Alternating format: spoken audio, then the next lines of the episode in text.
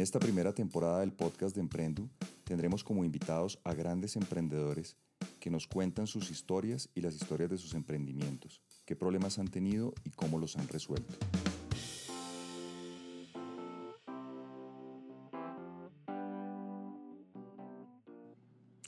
Muy buenas tardes a todos. Estamos, como se los prometimos en la pasada entrega, con el lado B de la historia del Grupo Gordo. Estamos con Daniel Castaño, un invitado tremendamente especial, un emprendedor del mundo de la gastronomía y socio de Camilo Giraldo, con quien tuvimos la fortuna de estar hace ya 15 días en el podcast anterior. Eh, Daniel, muy buenas tardes. ¿Qué hubo, Rafa? ¿Qué más? Eh, Bien. Gracias por invitarme aquí al podcast de Emprendu. Qué nota, mi primer podcast, debo admitirlo, entonces me siento muy honrado de participar. Daniel, al contrario, muchísimas gracias por, por aceptar la invitación. Bueno, Daniel, ¿cómo es la, cómo es la historia desde el, desde el lado del, del chef del grupo? ¿Cómo es la historia para que, para que Daniel se volviera emprendedor? Pues a ver, la historia mía personal. Sí, sobre todo, digamos, oímos la versión de Camilo en el podcast anterior, cómo fue la llamada famosa cuando lo llamó usted estando trabajando en Nueva York. Pues muy interesante sería oír cómo, cómo recibió usted esa llamada, cómo fue la, la sorpresa y, y, sobre todo qué lo llevó a decir, voto el trabajo y me la voy a jugar a montar el negocio. Bueno, pues a ver, vamos a, vamos a ponernos en, en un poquito in situ. Esto era Nueva York en el 2002, dos, no, como no, mentira, más como el 2004 tal vez. Y eh, una de las cosas que no contó Camilo es, es que el día que me llamó el amigo que tenemos en común desde Bogotá, eh, yo había renunciado a mi trabajo el día anterior. Entonces me cayó como anillo al dedo esa llamada. Eh, yo estaba, me acuerdo, estaba, estaba haciendo mercado en, una, en un supermercado que se llama el Food Emporium en Nueva York y, me entró la llamada de, este amigo que tenemos en común y me dice, eh, y tengo un amigo acá en Bogotá que quiere montar un restaurante y pues yo le dije que, que hablara con usted. Y aquí se lo paso, o sea, mucho así súper incómodo. Y digamos que era, era una llamada que ya había tenido varias veces, o sea, porque uno, cuando, digamos que en esa época, cuando uno estaba estudiando cocina, siempre le llegaba la llamada del tío, del primo, que, quiere abrir un restaurante y que, quiere hablar con usted. Y yo ya tenía bastante experiencia en, esta, en, esta, en este tipo de llamada, donde, donde la mayoría de las veces era una persona que no tenía ni idea de comida, que no tenía ni idea de restaurantes, que simplemente se le ocurrió la idea y que, y que estaban buscando a alguien que, que les montara el negocio y, y, pues yo me estaba preparando para, un, para ese tipo de llamada. Y, Camilo pues incluso lo dice en, el podcast anterior, que, que, fue una llamada muy incómoda, pues dos personas que no se conocen y los ponen en el teléfono, pero que después de un rato empezamos a hablar y, y, mm, nos dimos cuenta que teníamos muchas cosas en común. Y desde mi punto de vista, pues yo me di cuenta que, que Camilo no era pues una persona cualquiera que quería montar un restaurante, que ya tenía experiencia, que sabía de comida, que sabía de, de comida italiana, eh, que era muy importante, eh, que conocía a mi jefe de ese entonces, que, que era Mario Batali. Muchas veces cuando yo llegaba aquí a Colombia eh, y decía que yo trabajaba para Mario Batali, la gente no tenía ni idea de qué le estaba hablando y ya estaba acostumbrado a ni siquiera decir el nombre de él. Entonces, una parte muy chistosa de la llamada que tuvimos es que eh, Camilo me preguntaba, bueno, ¿y usted, ¿y usted para quién trabaja? Y yo le decía, no, pues para un chef muy conocido acá. Y pues él me decía, pero, pero ¿cuál chef? Y yo, no, pues usted no lo va a conocer. Se llama Mario Batali. Camilo me dice, ¿Mario Batali? Pues claro que lo conozco, tengo todos los libros de él. Y ahí como que empezó un poquito más, más la dinámica donde, donde Camilo dice, pues, eh, o pues en, en, en, el podcast pasado habla de, de que pues, se dio cuenta que que, que, pues, que yo estaba trabajando para un señor muy importante en, en Nueva York y que, y que estábamos trabajando pues, a un nivel de cocina y de, y de, y de calidad muy alto. Entonces la llamada fue un poquito así. Hay una pregunta que, que, quiero hacerle porque es que de los fenómenos que más me, me llaman la atención es el, el, salto de una persona de ser empleada y de tener la mentalidad de empleado a hacer el emprendimiento. ¿Por qué? Además creo que es un momento oportuno para hablar de eso porque creo que, digamos, la parte buena del desempleo que, se, que está ocurriendo en el mundo, si es que la hay, que, que creo que la hay, es que de alguna manera está forzando al emprendimiento. Entonces, lo que me, me, me, interesa preguntarle y sobre todo saber es qué pasó por la cabeza, o sea, qué pasa en el momento en que alguien decide, yo había renunciado a mi trabajo, pero en vez de conseguir otro trabajo, y estoy en Nueva York donde en para ese momento conseguir otro trabajo debe ser una cosa de, días o de horas, ¿qué lo lleva a usted a decir, prefiero emprender a, a, a conseguirme otro empleo, mejor dicho? O sea, ¿qué, qué oyó en esa llamada con Camilo o qué, le, qué lo motivó a, a, cambiarse de empleado a emprendedor en ese momento? Sí, como usted lo dice, en, en, Nueva York yo, pues yo no tenía ningún plan. Mi plan era renunciar, tomarme un tiempo, buscar otro trabajo, seguir adelante. Yo tenía también 24 años. yo a esa edad uno... Sí, eso ayuda. todo, no, nada importa. Lo que importa es, eh, es eh, vivir la vida pero digamos que yo ya venía un poquito con la idea de, que quería de pronto empezar algo en Colombia. Eh, digamos que yo me fui para Estados Unidos siempre con la idea de, de estudiar allá, trabajar, aprender y más adelante volver a Colombia a Bogotá, una idea pues muy romántica, muy, muy, de, muy de la edad, eh, y, un poquito devolverle al, al, país un poquito de lo que yo había aprendido por fuera y, ayudar al país en, el sector gastronómico. Aparte de esto, eh, ya llevaba mucho tiempo viviendo por fuera, donde, donde cada, lo que le pasa a la gente que vive por fuera es que cada vacaciones que tiene cada tiempo libre que tiene, cada diciembre, cada año nuevo se la pasa volviendo al país. Entonces, pues para ver a la familia. Y, y entonces estaba como también con pensando en una manera de poder venir más a Colombia sin necesidad de que fuera en mis vacaciones, sino algo que me estuviera devolviendo a Colombia más seguir. Entonces, cuando me llama Camilo y me propone la idea de abrir un restaurante italiano en Bogotá, donde yo ya llevaba trabajando con restaurantes italianos casi ocho años en Estados Unidos, entonces dije, pues aquí esta es la perfecta unión de todo. Voy y, abro este restaurante y así tengo una excusa para, estar yendo a Bogotá más seguido, de trabajo, que me pague mi, viaje, el, el restaurante y, hacer lo que siempre había querido hacer, que era de pronto un poquito devolver este conocimiento que ya había adquirido por fuera. Hay un tema ahí que, que creo importante, bueno, hay dos historias que me parecen eh, importantes contar. La primera es, su papá siempre fue emprendedor, ¿verdad? O sea, usted vio el emprendimiento y, sobre todo se lo pregunto es por el tema del miedo. O sea, me, me, me atrae la, la, la, historia mucho es porque, porque normalmente cuando uno es empleado y sus papás han sido empleados, hablo del caso mío, dar el, dar el brinco a emprender es un susto importante. Pero usted ya había visto lo que era el emprendimiento en su casa, ¿verdad? Sí, sí, sí, sí. Mi, eh, mi papá eh, tenía una compañía de software. Eh, mi papá fue ingeniero de sistemas cuando eso todavía era, pues, tecnología alienígena. él, él se ganó la beca Fulbright para ir a estudiar a Estados Unidos eh, sistemas en la Universidad de Arizona, que fue donde yo nací. Y él se vino acá y montó su empresa de software que se llamaba LASC, Latino American Software Company, cuando eso no, no existía. Y, y, pues siempre lo he admirado mucho por, pues por eso, por ser un emprendedor. Decir, es un emprendedor de verdad. me ha hecho irse a estudiar una cosa que nadie entiende y venir acá a montar su propia empresa, o sea, eso es como, estamos hablando como montar un Microsoft, eso es algo, algo no, no, que nadie, pues que toma bolas de verdad hacer. Y, y, y pues vi los, los frutos y el sufrimiento y el, el sacrificio y eso eh, fue un, fue un muy buen ejemplo para mí en, en, en el sentido de, de pues como de, de, ética y, de, y de, compromiso con el trabajo.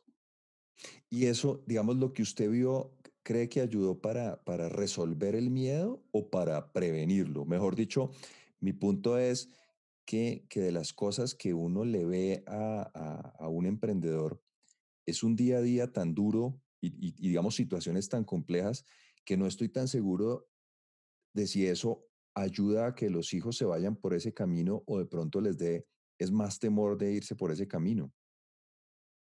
Pues digamos que en mi caso me dio un poquito como de, ejemplo y de fortaleza y de, pues de, de, pues que las cosas se hacen así. Ese es el ejemplo que yo tuve en mi casa. Y uno, y uno, y uno no nació para ser empleado de nadie.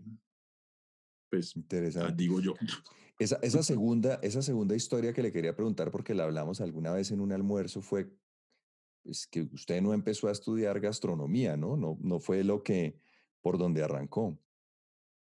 No, yo soy ya ingeniero, ingeniero mecánico. Cuatro años de ingeniería mecánica en la Universidad de los Andes. Eh, digamos que de cierta manera también un poquito eh, como siguiendo los lineamientos de mi casa y, de, pues, mi papá, eh, pues en la casa mi papá ingeniero, mi abuelo abogado, y, siempre, siempre estaba como esa, esa espinita de, de usted tiene que estudiar, mi hijo. Y, a mí siempre me, gustaba, me gustó la matemática y la física y me iba muy bien y, y, me metí en ingeniería mecánica, pero lo que más me apasionaba era la cocina. Y siempre en mi cabeza eh, tenía como, la, el, como la, el sueño o la ilusión de que, de que me iba a graduar de ingeniería mecánica y, les iba a entregar el diploma a mis papás y les iba a decir, bueno, ahora me voy a dedicar a, estudiar cocina. ¿Y cómo pasó? ¿Cómo fue a los cuatro años esa, esa decisión y esa contada en la casa? Pues nada, a medida que uno, a medida que uno va avanzando en la carrera en la universidad, pues como que uno se va dando cuenta de, de qué es lo que, lo que le va a tocar hacer por el resto de la vida. O sea, digamos que uno empieza eh, viendo unas materias pues, que son como muy, pues, muy, muy básicas y que, y que reúnen a todo el mundo y a medida que uno va avanzando uno se va dando cuenta y empiezan las prácticas eh, en empresas. Yo, yo, hice, yo hice unas prácticas en una empresa de metalmecánica en, en Medellín, en Sabaneta, donde me tocaba todos los días despertarme a las 5 de la mañana para coger el metro y estar en una fábrica eh, doblando acero eh, doblando acero pues, 8 o 9 horas al día. Y, y, pues como que me di cuenta que me encantaba la ingeniería, pero que no me estaba gustando mucho ser ingeniero. Y viendo como las otras opciones de amigos que se iban para el Cerrejón y, y no, simplemente como que me iba dando cada vez más cuenta que eso era lo que no me gustaba.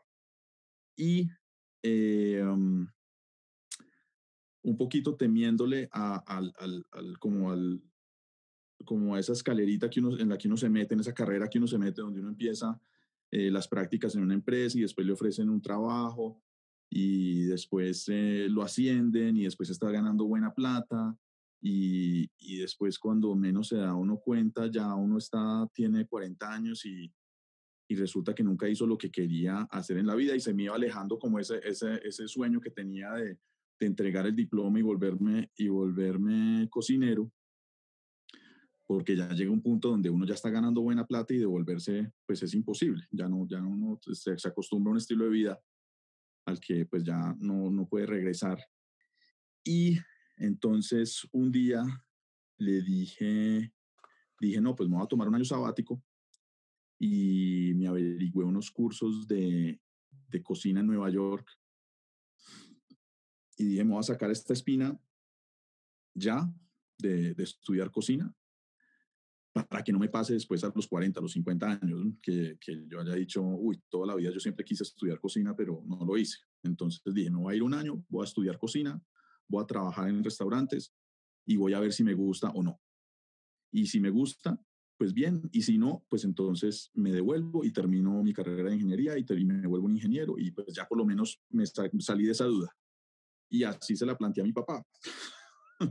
un día lo llamé y le dije, quiero que almorcemos juntos, eh, hay algo muy serio que tenemos que hablar. Y así se la planteé, se la planteé como un negocio.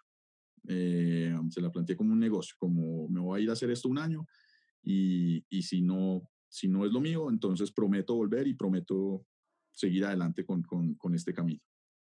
Eh, una conversación bastante difícil, pues porque cuatro años en los Andes en esa época era un montón de plata para dejarlos ahí a un lado.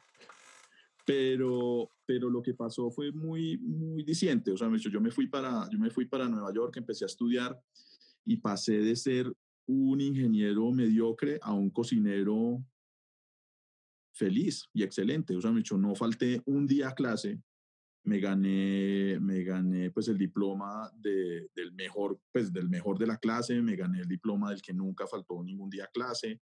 Después de eso ya mis papás entendieron que, que era como por ahí la vuelta. Después de, después ya de seis meses de estar yo viviendo en Nueva York, conseguí un trabajo. Eh, yo trabajaba de 7 de la mañana a 4 de la tarde y estudiaba de 5 de la tarde a 11 de la noche. Y vivía en Queens, y me tocaba montarme en un metro que se demoraba una hora para llegar a Astoria, Queens. Y al otro día igual, pero lo hacía feliz, que es, que es como que hace la diferencia. Y rapidito pues corté el cordón umbilical y llamé a mis papás y les dije, ya no necesito que me manden plata, yo ya puedo pagar mi propio arriendo, yo ya puedo pagar mi propia comida. Y, y así solito se fueron dando las cosas. Y ahora aquí estamos. Interesante, muy interesante. Pues Daniel Camilo ya nos contó cómo se fondeó el emprendimiento y cómo, y cómo digamos, consiguieron plata de todas partes. Pero hay, un, hay eh, una parte de la historia que no se contó y es cómo le ponen ustedes el nombre a los restaurantes y cómo, digamos, van desarrollando los nuevos conceptos. Yo recuerdo que, que ustedes arrancaron poniéndole nombres de, de, de sus mamás, de, de amigos, de los perros pues digamos que todo empezó, nuestro, el primer restaurante que abrimos se llamaba Emilia Romagna.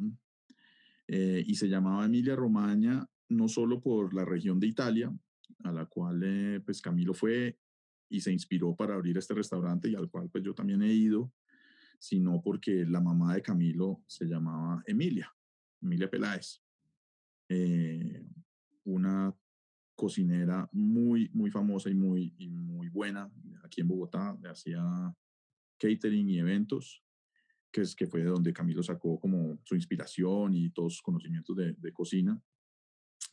Entonces se llamaba Emilia Romagna y era inspirado en la región de Emilia Romagna, pero como por ahí por detrás también estaba como un homenaje hacia, hacia la mamá de Camilo. Eh, después, el segundo restaurante que abrimos fue el restaurante Vera en Cartagena, en el hotel de Silvia Cherasi. Y a la hora de ponerle un nombre a ese restaurante, dimos vueltas y eso hay como siete socios en esa, o había, pues ya no, ya no existe, pero había siete socios y entonces el problema del restaurante eh, y unos le querían poner eh, eh, la Roseta, pero la Roseta ya era un restaurante súper reconocido y yo no me sentía identificado con ese nombre una, una de las ideas que tenían era ponerle eh, la pollera colorada al restaurante, pero en italiano, que traducía la gona rosa. ¿Cómo le vamos a poner la gona rosa a un restaurante? Porque suena horrible. Y finalmente eh, sugerimos la idea de ponerle Vera al restaurante, que es el nombre de la mamá de, de Silvia Cherasi.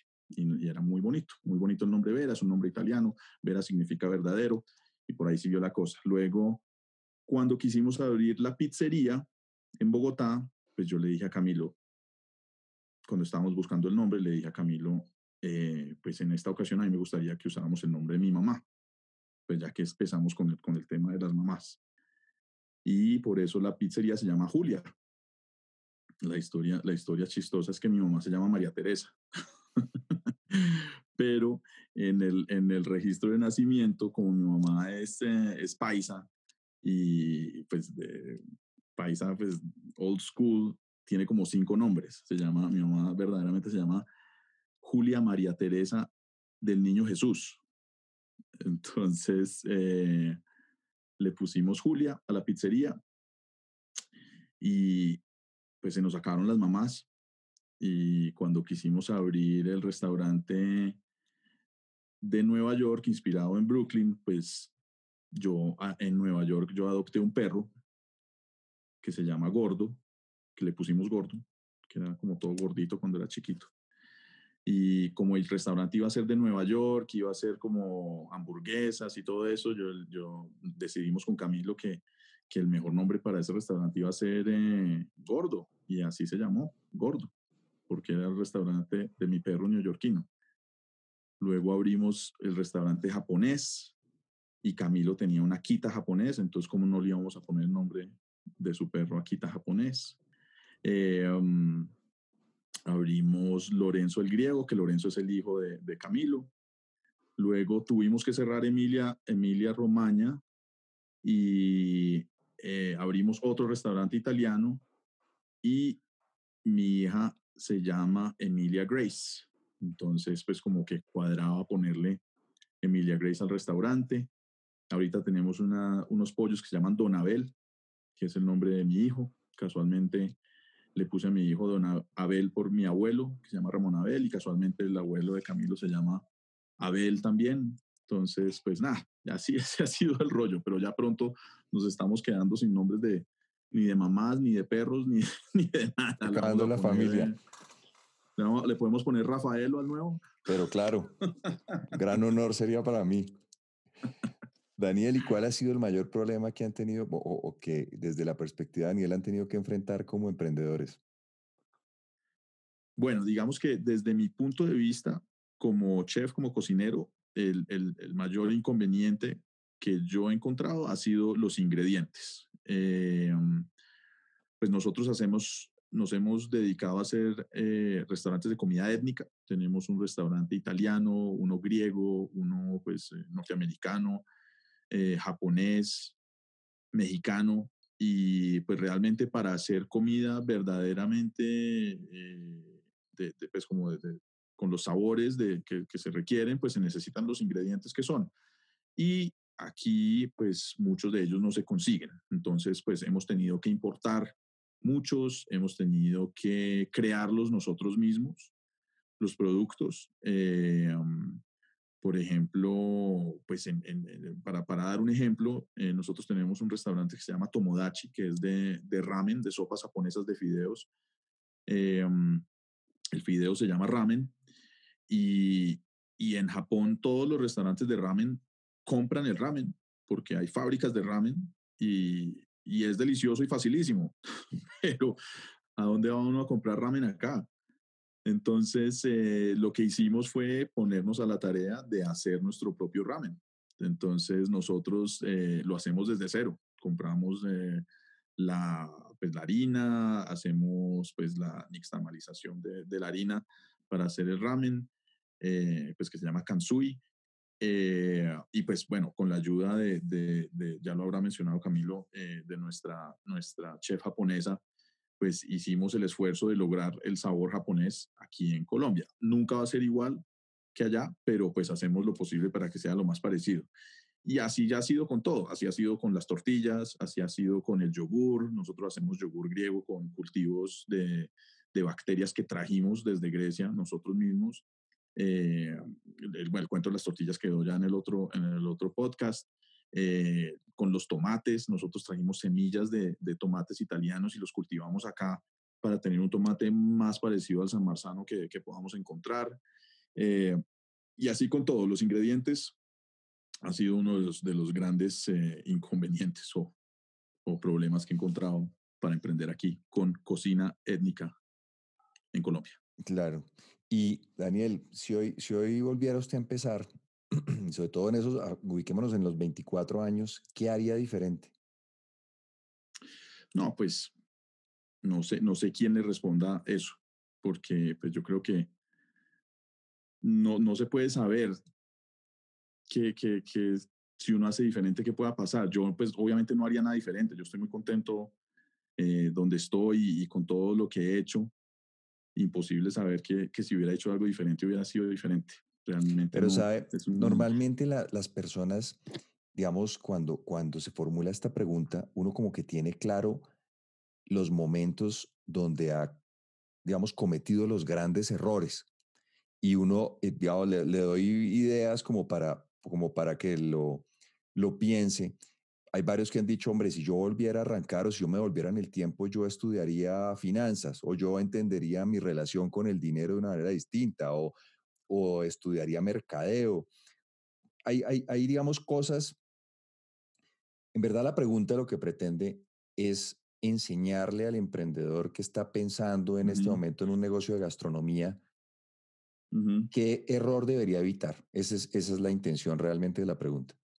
Ok. No, corchado. Corchado, porque es que diría, diría, pues podría decir muchas cosas, pero que no, que no han. Que no aplican para todo el mundo. Que no aplican para todo el mundo, que si se aplicaran darían un resultado muy diferente, que no sé si sea el mejor o no. Eh, le, hago sí. la, le hago otra pregunta. ¿Qué consejo le si daría hubiera, a usted? Hacer algo diferente, hubiera, hubiera comprado acciones de, de Amazon. Pensé que me iba a decir que hubiera terminado ingeniería mecánica para llevarle el cartón a su papá. Dariel, ¿y qué consejo le daría a usted a un emprendedor que quiere montar un negocio alrededor del, de la gastronomía, pues? El consejo que yo le daría a alguien que quiere montar un emprendimiento con gastronomía o en gastronomía es que lo haga realmente.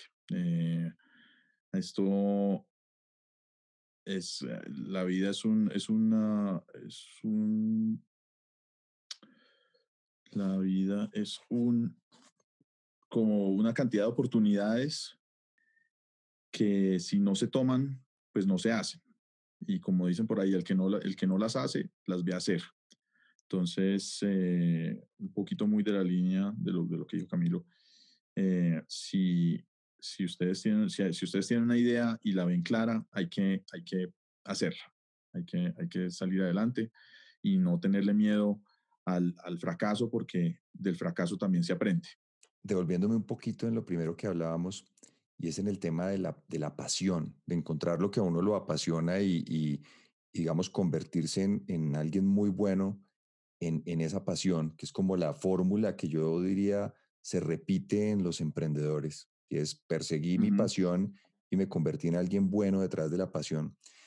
Le quería preguntar por el tema de en qué momento usted dice mi pasión es la cocina. ¿Cómo pasó eso?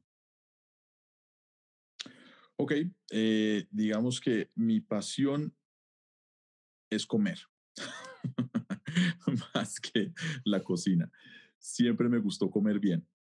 Y algo que encontré en, en, en, estudiar cocina es que era la mejor manera de acercarme a esa comida deliciosa y, y, y de, de, probarla y entenderla y, y aprender cómo hacerla. Eh, ese fue, un, ese fue una, una, gran, una gran motivación para, para, para estudiar cocina. Ese es el, el, el entender y, y, poder recrear y aprender del tema, y, pero, pero en últimas es para, para poder comer y estar más cercano a, a eso. ¿Y eso ocurre a, los cuántos años, Daniel Mercho? ¿Cuándo, cuando uno a los 14 años que está comiendo puras hamburguesas dice, me gusta comer bien. ¿no? ¿Usted se acuerda de ese momento donde dijo? Sí, tengo un amigo que, que pues que es mi, mi, gran amigo de toda la vida, eh, amigo de barrio, que siempre cuenta la historia de, pues yo era, yo era skater, ¿no? Y entonces siempre salíamos a montar en patineta y nos escapábamos del barrio y salíamos y nos íbamos, pero siempre llegábamos de, de vuelta al barrio y este era mi vecino y yo siempre lo invitaba a mi casa a comer y, y, yo le, y entonces yo le decía, yo voy a cocinar. Entonces, eh, mi, mi, gran receta especial era chile con carne. Entonces, él siempre cuenta la historia de, de, cómo yo preparaba el chile con carne y que yo le explicaba como, mire, le voy a poner un poquito de este polvito y cogía, cogía la alacena de mi mamá y encontraba cuánta especie encontraba y se la echaba toda y le decía, pero mire, pruebe, es que esto lo cambia de esta manera, es que esto, es que si le echamos, si le echamos tomillo va a quedar, va a quedar más bacano y, y y, y, siempre fue un poquito como la idea de mejorar lo que, lo que, lo que estuviera comiendo y encontrar la manera de, de, de que fuera, de, que, de, de, cambiarlo y de que fuera más rico para mí, para mi gusto. Y, y empieza un poquito como basado en eso, en, en, en querer comer algo mejor y hacerlo mejor. Pues Daniel, muchísimas gracias de verdad. Nuevamente una, una conversación más en la que nos llegan muchas enseñanzas como todas las que he tenido con usted. De verdad, mil gracias por compartir estas experiencias conmigo y pues con las personas que oyen este podcast. Muy querido. No, pues Rafa, gracias a usted por, por invitarme. Eh, que nota estar acá. Siempre eh, feliz de, pasar una, un ratico y hablar. Igualmente, Daniel. Espero verlo muy pronto en estos tiempos de pandemia.